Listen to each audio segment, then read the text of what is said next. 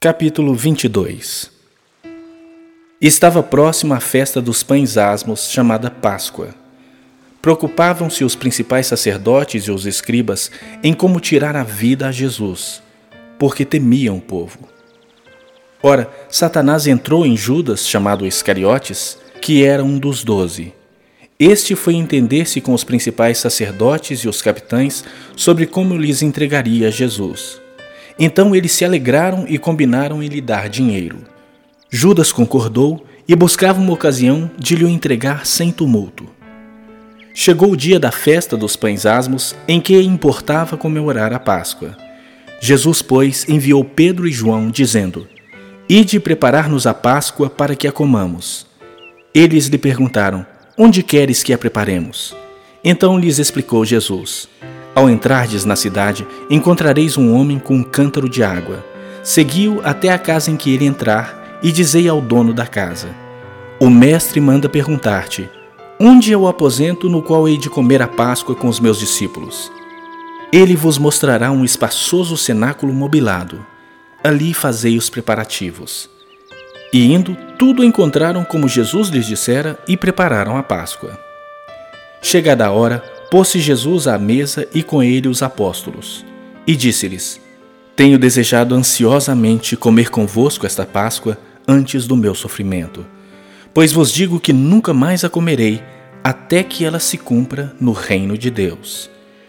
E tomando um cálice, havendo dado graças, disse: Recebei e reparti entre vós, pois vos digo que de agora em diante não mais beberei do fruto da videira até que venha o reino de Deus. E tomando um pão, tendo dado graças, o partiu e lhes deu, dizendo: Este é o meu corpo oferecido por vós. Fazei isto em memória de mim. Semelhantemente, depois de cear, tomou o cálice, dizendo: Este é o cálice da nova aliança no meu sangue, derramado em favor de vós. Todavia, a mão do traidor está comigo à mesa. Porque o filho do homem, na verdade, vai segundo o que está determinado, mas ai daquele por intermédio de quem ele está sendo traído. Então começaram a indagar entre si quem seria dentre eles o que estava para fazer isto. Suscitaram também entre si uma discussão sobre qual deles parecia ser o maior. Mas Jesus lhes disse: Os reis dos povos dominam sobre eles, e os que exercem autoridade são chamados benfeitores. Mas vós não sois assim. Pelo contrário, o maior entre vós seja como o menor, e aquele que dirige seja como o que serve. Pois qual é maior, quem está à mesa ou quem serve? Porventura não é quem está à mesa? Pois no meio de vós eu sou como quem serve. Vós sois os que tendes permanecido comigo nas minhas tentações.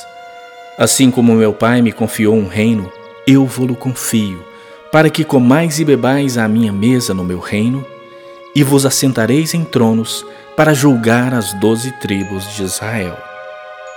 Simão, Simão, eis que Satanás vos reclamou para vos peneirar como trigo.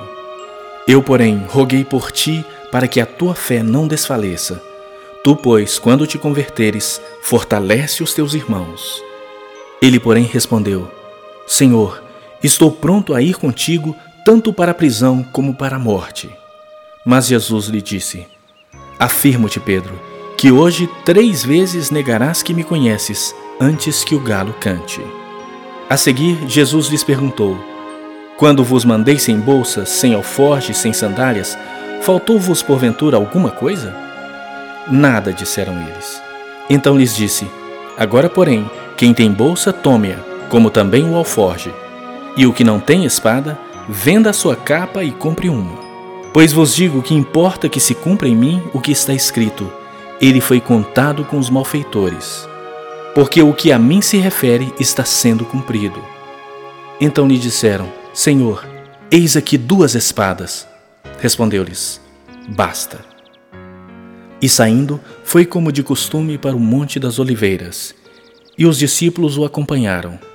Chegando ao lugar escolhido, Jesus lhes disse: Orai para que não entreis em tentação. Ele, por sua vez, se afastou cerca de um tiro de pedra e de joelhos orava, dizendo: Pai, Se queres, passa de mim este cálice. Contudo, não se faça a minha vontade, e sim a tua. Então lhe apareceu um anjo do céu que o confortava, e estando em agonia, orava mais intensamente. E aconteceu que o seu suor se tornou como gotas de sangue caindo sobre a terra. Levantando-se da oração, foi ter com os discípulos e os achou dormindo de tristeza e disse-lhes: Por que estáis dormindo? Levantai-vos e orai, para que não entreis em tentação. Falava ele ainda quando chegou uma multidão, e um dos doze, o chamado Judas, que vinha à frente deles, aproximou-se de Jesus para o beijar. Jesus, porém, lhe disse: Judas, com um beijo traís o filho do homem? Os que estavam ao redor dele, vendo o que ia suceder, perguntaram: Senhor, feriremos a espada?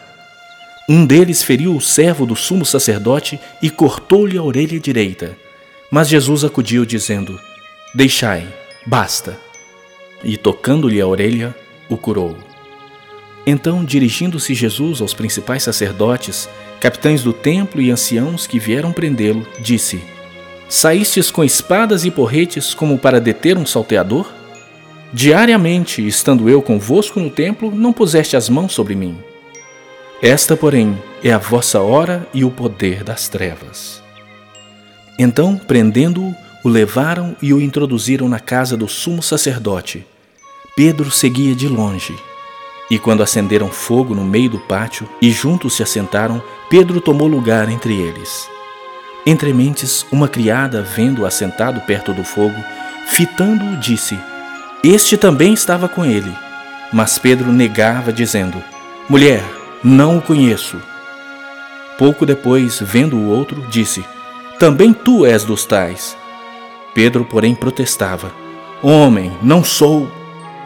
E tendo passado cerca de uma hora, outro afirmava, dizendo: Também este verdadeiramente estava com ele porque também é Galileu.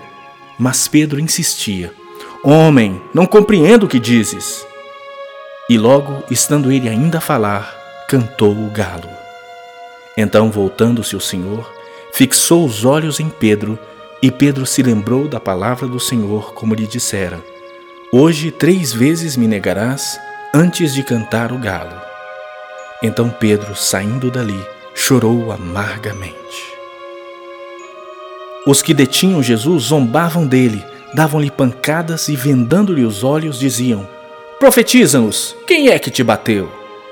E muitas outras coisas diziam contra ele, blasfemando. Logo que amanheceu, reuniu-se a assembléia dos anciãos do povo, tanto os principais sacerdotes como os escribas, e o conduziram ao sinédrio, onde lhe disseram: Se tu és o Cristo, dize-nos. Então Jesus lhes respondeu: Se vou-lo disser, não acreditareis. Também, se vos perguntar, de nenhum modo me respondereis. Desde agora estará sentado o Filho do Homem à direita do Todo-Poderoso Deus. Então disseram todos: Logo, tu és o Filho de Deus? Ele lhes respondeu: Vós dizeis que eu sou. Clamaram, pois: Que necessidade mais temos de testemunho? porque nós mesmos o ouvimos da sua própria boca.